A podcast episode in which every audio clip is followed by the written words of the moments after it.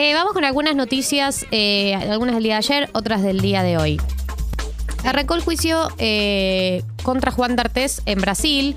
Este, digamos, bueno, todos conocemos el caso de Telma Fardín porque fue uno de los casos que bastante fue- emblemáticos eh, de el colectivo, también fue el nacimiento del colectivo de actrices argentinas, digo, todos recordamos aquel, aquel día en donde Telma Fardín denunció que Juan D'Artés había abusado de ella en la gira que habían hecho con Patito Feo.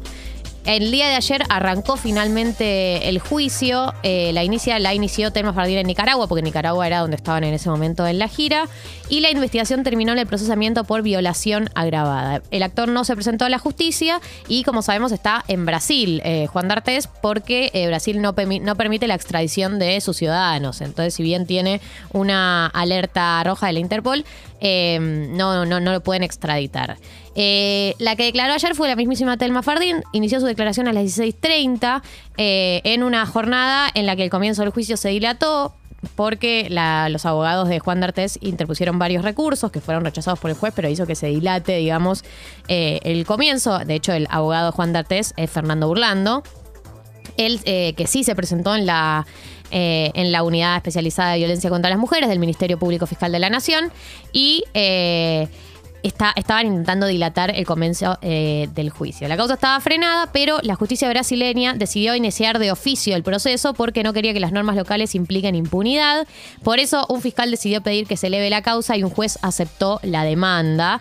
Se consideraron sólidas las pruebas y entonces avanzó con la primera declaración que fue la de Telma Fardín. Eh, la, denuncia de Telma Fardín es obviamente un caso recontra emblemático. Recordemos que cuando ella hace, ella hace la denuncia de cuando ella tenía 16 años y él tenía 45, eh, cuando sucedieron los hechos que ella denuncia du- durante la última escala de la, de la gira de Patito Feo.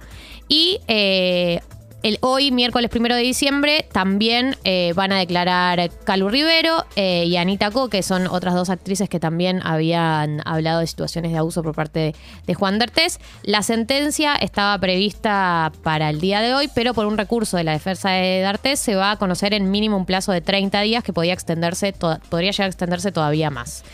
Eh, a pesar de que... Telma Fardín ya se sometió a pericias físicas y psiquiátricas en Nicaragua.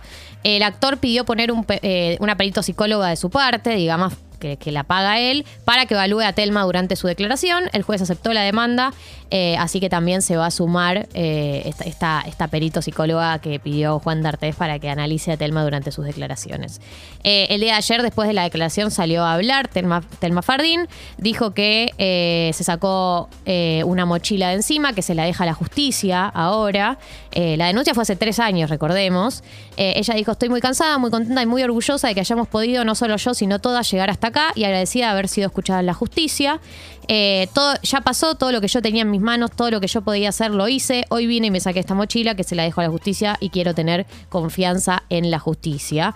Eh, así que bueno, hoy siguen las declaraciones de los testigos que cita, eh, digamos, la parte de Telma Fardín. Eh, y que la tanda de testigos eh, que no lleguen a entrar van a quedar para la próxima. La audiencia se limita a la defensa, al imputado, a la querella y a la acusación. Así que eso con respecto a la causa eh, de Telma Fardín y Juan D'Artés. Vamos a ver cómo evoluciona el día de hoy las declaraciones y dentro de 30 días por ahí tengamos algún tipo de novedad. Por otro lado, hay una noticia que la verdad que em, la quería contar porque conozco a la persona involucrada, que es una, una chica de 28 años, Delfina Pan, eh, que, se, que fue víctima de un femicidio en, Estados Unidos. Era una diseñadora argentina, una piba que yo conocía, que se fue a vivir a Miami. Eh, y murió apuñalada por un hombre que estaba obsesionado con ella. O sea, no sabemos mucha información más por ahora. Sabemos que el tipo venía obsesionado con ella hace tiempo, que... eh, que, que- eh, o sea, eso es lo que saben la, la- la gente cercana, digamos, de la policía de Estados Unidos. Dijeron que había sido un accidente un, doméstico, digamos, una cosa doméstica, pero la gente cercana sabe que había una situación con un tipo que la venía Ya venía acosando. de antes. Sí. En la eh, que, que al parecer la persiguió hasta la casa y la asesinó a puñaladas, apareció muerta eh, ella y otra persona que estaba con ella en el departamento, un chico que está internado porque también le dio unas puñaladas a este chico también. Eh, ella falleció. Eh, por ahora están, están, está en la investigación en curso. No se sabe bien dónde está esta persona. La están buscando. Y la, verdad que es una noticia terrible. Una piba de 28 años, diseñadora gráfica, se ido a ir a Miami y la verdad eh, fue asesinada, víctima de un femicidio. Eh, y le quiero mandar un saludo, obviamente, a, a la familia y toda la gente cercana, que es mucha gente cercana a mí también. Así que, nada, una noticia muy terrible que me enteré ayer y que está ya en los portales. Lo estoy contando también porque ya está en los portales Sí. de Argentina.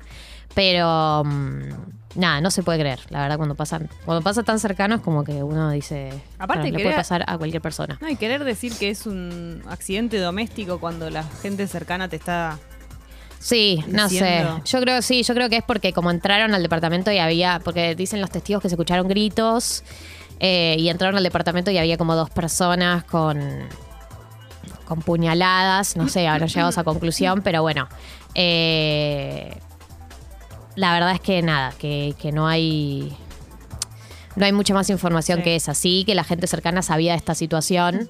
Entonces, tenemos esta información de así como Sí. del círculo cercana, pe- del círculo cercano, pero eh, no tenemos mucho más al respecto.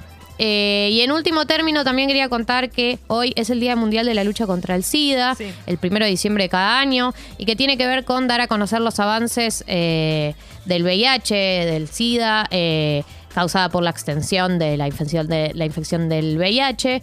Eh, en este momento se está luchando acá en Argentina, me parece importante para tenerlo presente, por una nueva ley eh, ¿no? que eh, abarque eh, todo lo que actualice, digamos, pues ya existe una ley de VIH eh, acá en Argentina, pero eh, se está buscando la actualización de esa ley en busca de una nueva ley que se actualice y que además integre a eh, VIH, ITS y otras hepatitis virales, tuberculosis, digamos.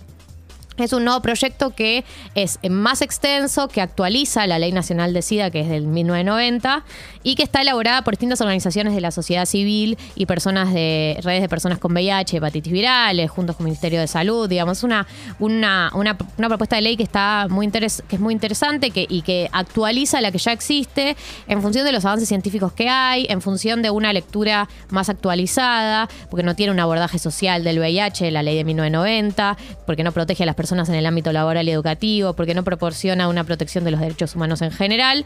Eh, estamos esperando que eh, se trate eh, y que se actualice esa ley, así que me parece que en el Día Nacional está bueno tenerlo presente.